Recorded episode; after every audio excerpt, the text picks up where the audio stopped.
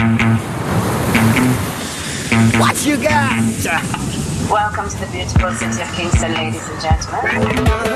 France Inter, RTS La Première. RFI, RTBF la première. Le réseau des radios d'outre-mer La Première. That's out crime. Rastafari. Very Good Trip, Bob Marley. Mishka Sayas, Our music is a part, I was a part, you know.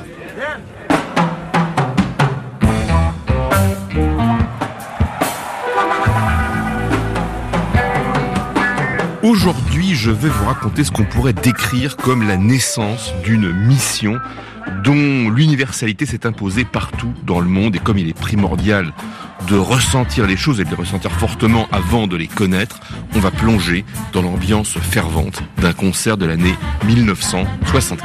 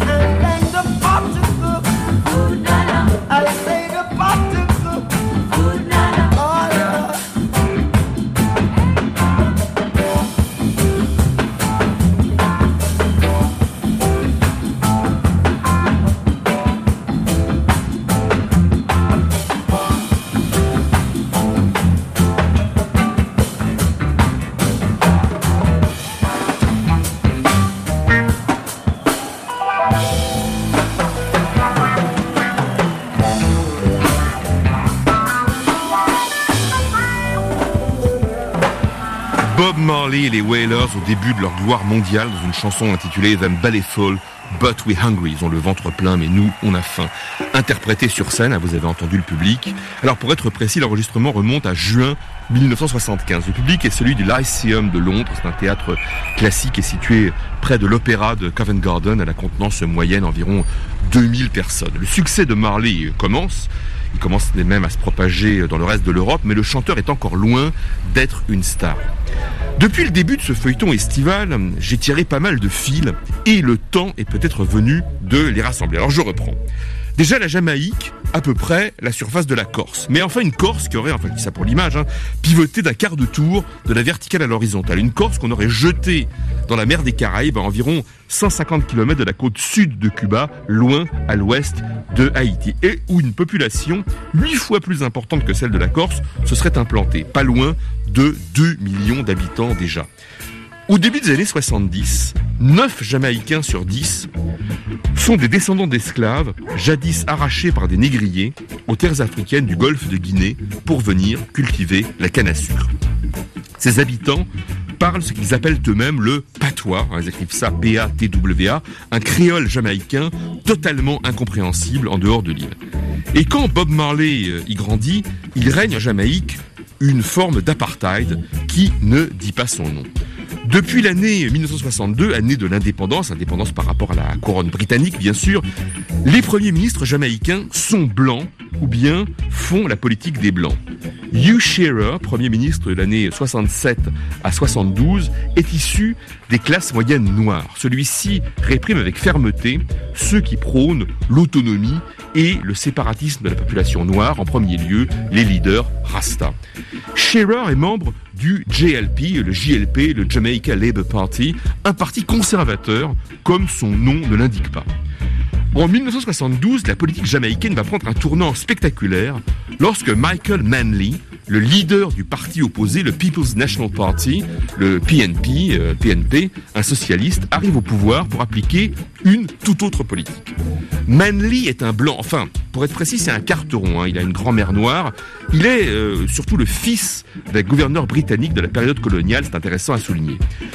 J'y reviendrai évidemment parce que l'histoire de Bob Marley et des Wailers est profondément imbriquée dans les conflits et rivalités politiques de l'île entre JLP et PNP et leurs hommes de main, aussi violents et corrompus d'un côté que de l'autre. Bref, la Jamaïque est un pays dont les touristes apprécient les plages immaculées, plantées de cocotiers, les paysages luxuriants et les montagnes où l'on va trouver la fraîcheur, mais pour beaucoup de ceux qui habitent en Jamaïque, cette île est une misère dont on cherche à s'enfuir. Et pour cela, les États-Unis représentent l'espoir d'une vie meilleure, comme pour la mère de Bob Marley, Sadella. Elle s'est envolée en 1963 pour Wilmington, une ville industrielle du petit État du Delaware, entre Washington et Philadelphie, là où ont déjà émigré des membres de sa famille. Elle va s'y remarier avec un noir américain, Edward Booker, modeste fonctionnaire. Et trois ans plus tard, en février 1966, son fils euh, Nesta, le futur Bob Marley, se marie avec Rita Anderson, une chanteuse dont la famille n'aime pas du tout les Rastas d'ailleurs. Le surlendemain de son mariage, alors qu'il vient de fêter son 21e anniversaire et de donner un dernier concert à Kingston avec les Wailers, eh bien Bob Marley prend à son tour un avion pour Wilmington. Il est seul.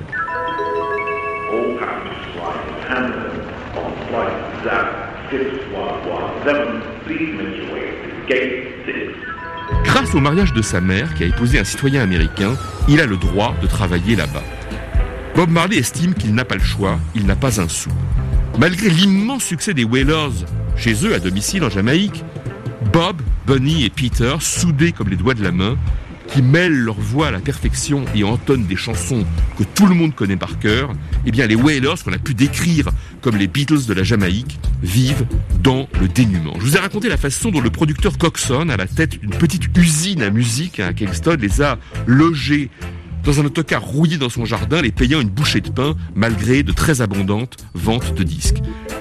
Pour avoir juste de quoi manger, les Whalers ont dû pêcher du poisson pour le revendre ou ramasser de la ferraille.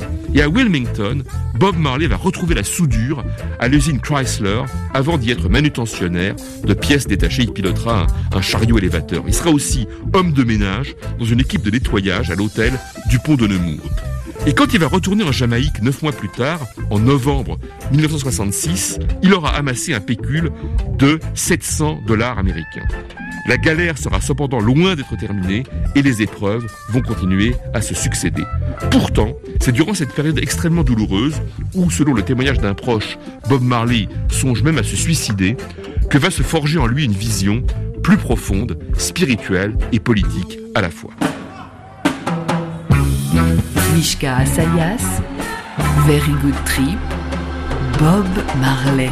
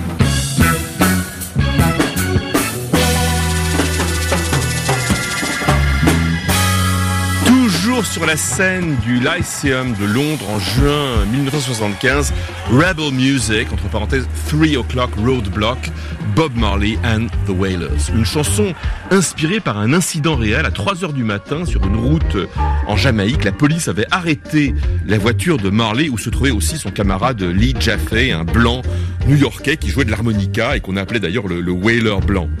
Les policiers avaient fouillé la boîte à gants et trouvé un sachet d'herbe dont Jaffe avait assumé la propriété, ce qui lui avait valu d'être emprisonné.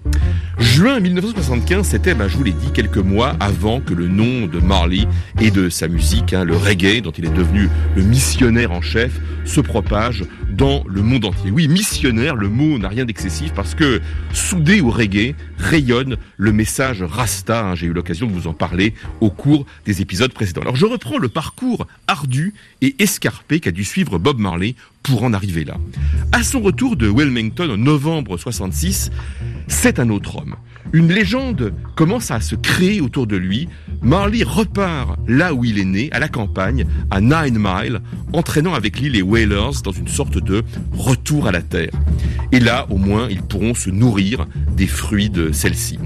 Au cœur de cette vallée paradisiaque, il chante, il joue, il répète, un peu comme Bob Dylan et The Band dans leur légendaire retraite de Woodstock. La baraque où vivent les Whalers est au sommet d'une colline. Marley retrouve son âne, Nimble, euh, ça veut dire agile en anglais, avec lequel il parcourt sa plantation de patates douces. Et c'est là que vont naître des chansons plus profondes, plus spirituelles, qui feront la réputation de Bob Marley et des Wailers. On peut même parler d'une sorte de mystique qui naît autour de cette retraite, pas éloignée au fond dans l'esprit de celle des Beatles en Inde.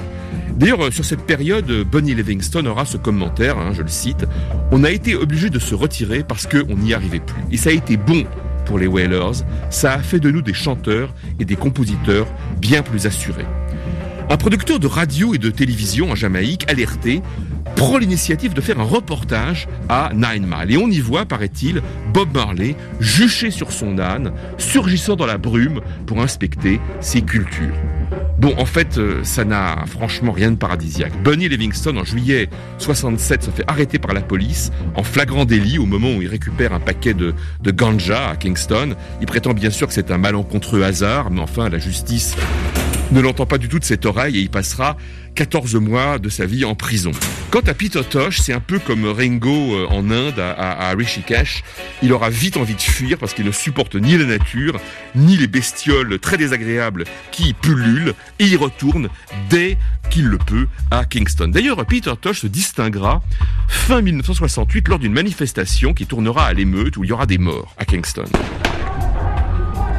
La foule s'insurge contre l'interdiction qui a été faite à un universitaire du Guyana, Walter Rodney, sympathisant du Black Power, donc partisan d'un séparatisme de la population noire en Jamaïque, de mettre les pieds sur le sol jamaïcain. Leader des émeutiers, Peter Tosh vole un autocar au volant duquel il défonce la vitrine d'un magasin dont les manifestants vont piller les marchandises.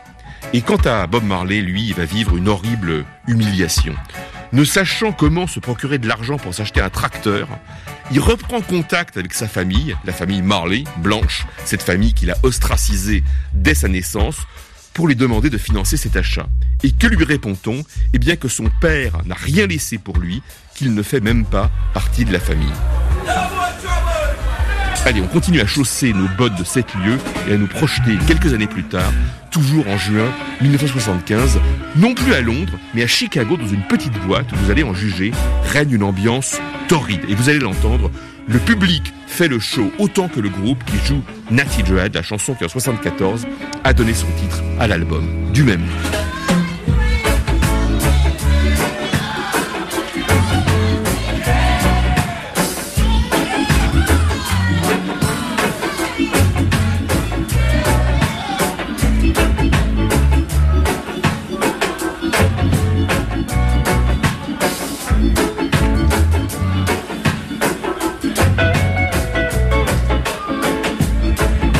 Inter, RTS La Première.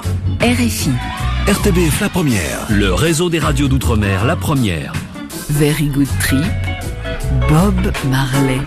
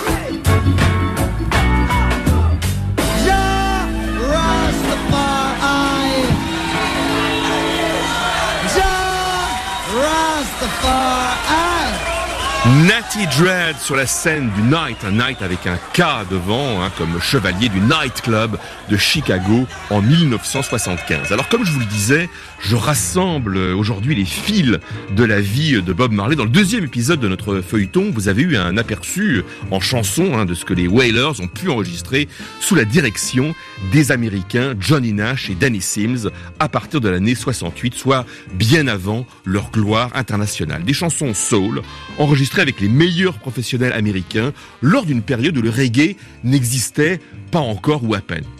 Mais ce n'est qu'à partir de l'année 1970, quand le trio va travailler avec le visionnaire euh, du reggae, Lee Perry, et son groupe, les Upsetters, que les Wailers deviennent vraiment, véritablement, un groupe de reggae. Et je vous invite à écouter le troisième épisode de cette série pour découvrir le meilleur de cette période. Alors, puisqu'on parle des diverses couleurs musicales qu'ont pu adopter les chansons de Bob Marley et des Wailers, il faudrait pas avoir une vision trop locale hein, de la musique en Jamaïque. Bob Marley connaissait beaucoup de choses, outre le rhythm and blues et, la soul, le rock and roll, les Beatles aussi, euh, dont il adorait Eleanor Rigby. D'ailleurs, il avait repris une de leurs chansons, And I Love Her, sur les conseils de Coxon.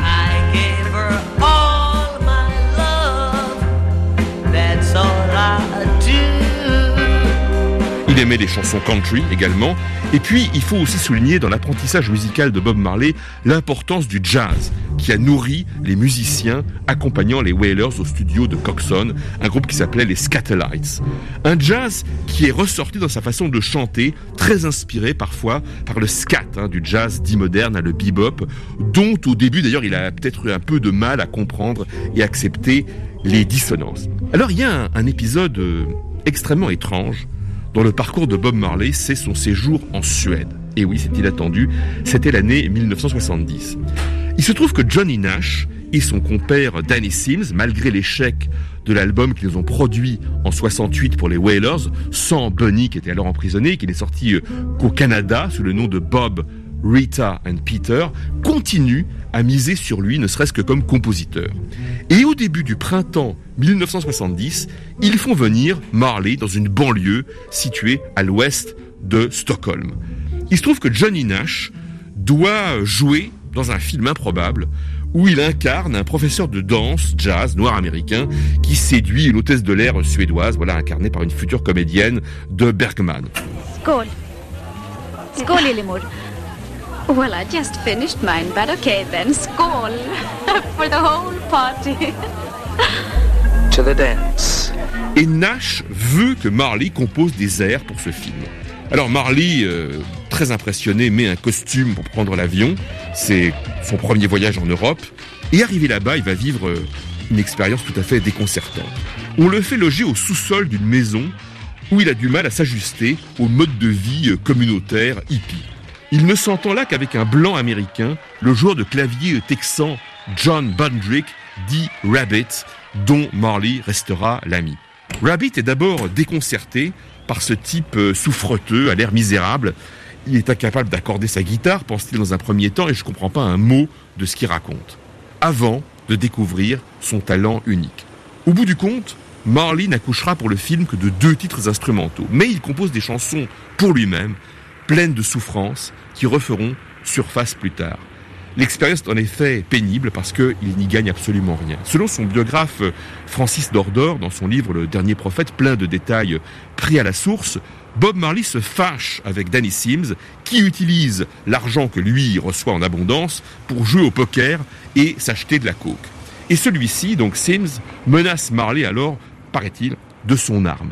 Et en représailles, Marley claque la porte et y repart, non sans avoir confisqué la guitare et le magnéto-cassette portable de Johnny Nash.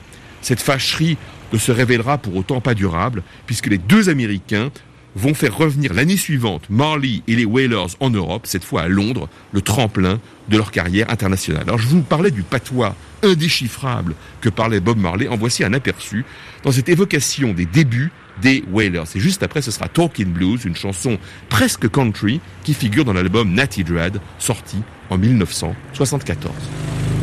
Wheelers.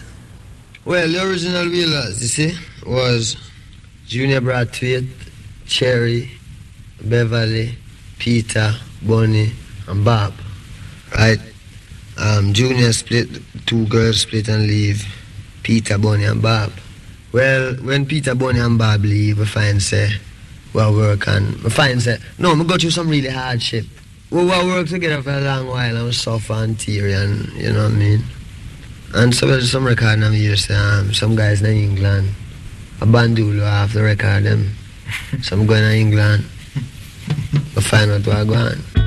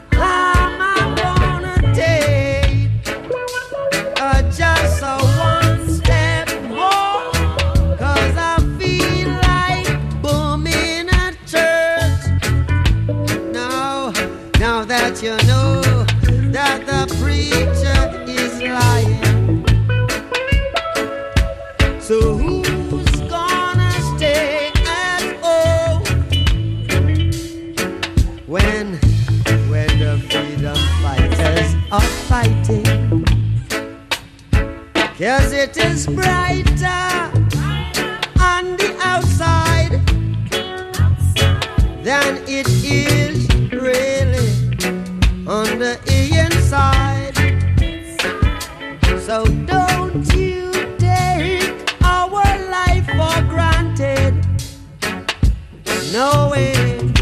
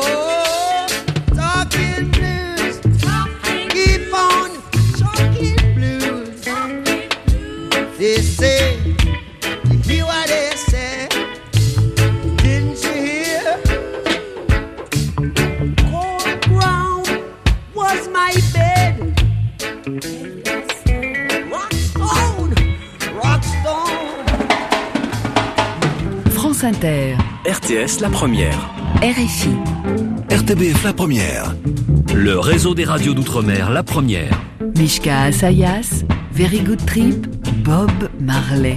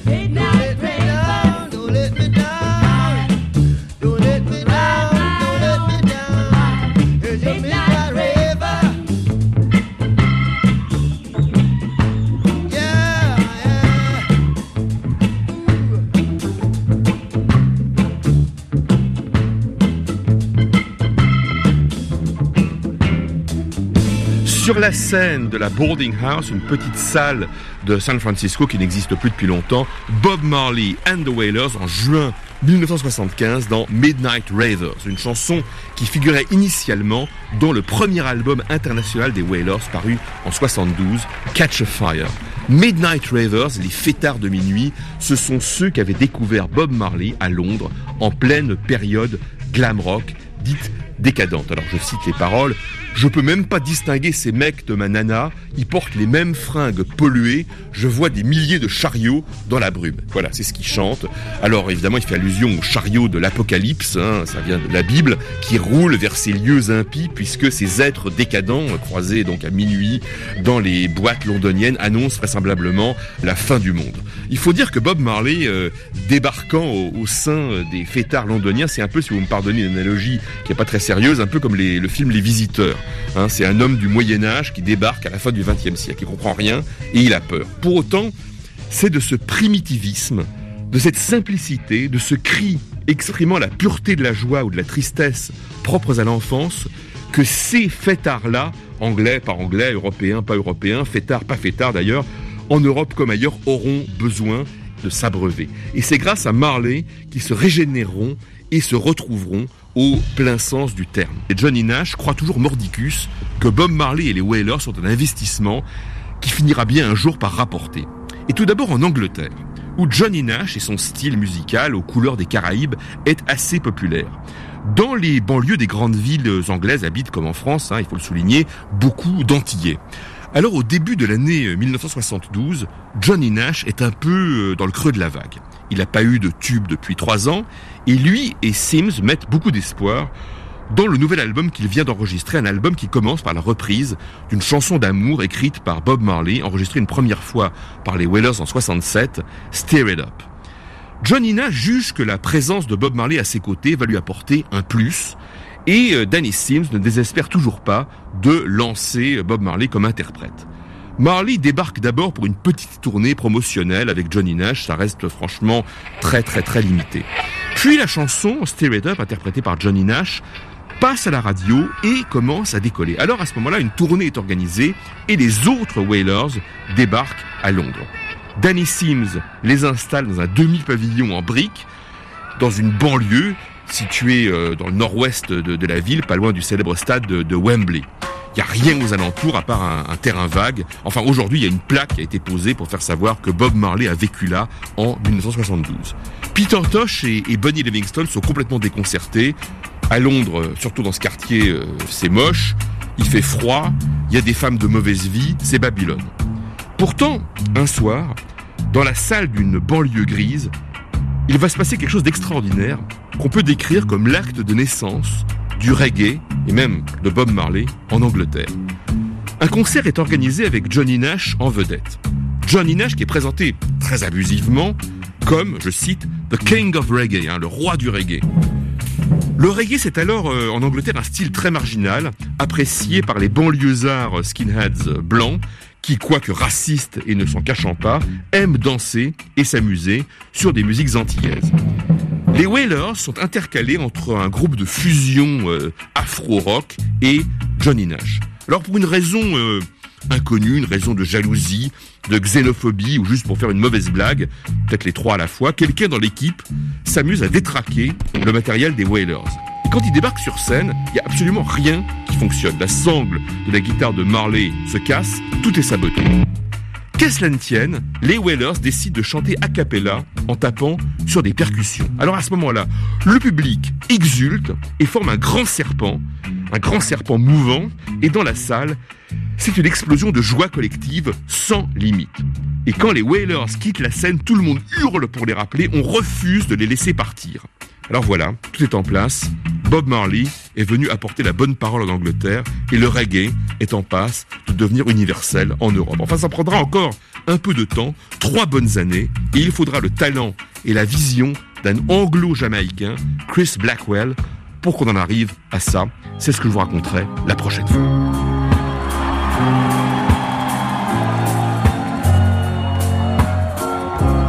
France Inter, RTS La Première. RFI. RTBF La Première. Le réseau des radios d'outre-mer La Première. Mishka Asayas. Very Good Trip.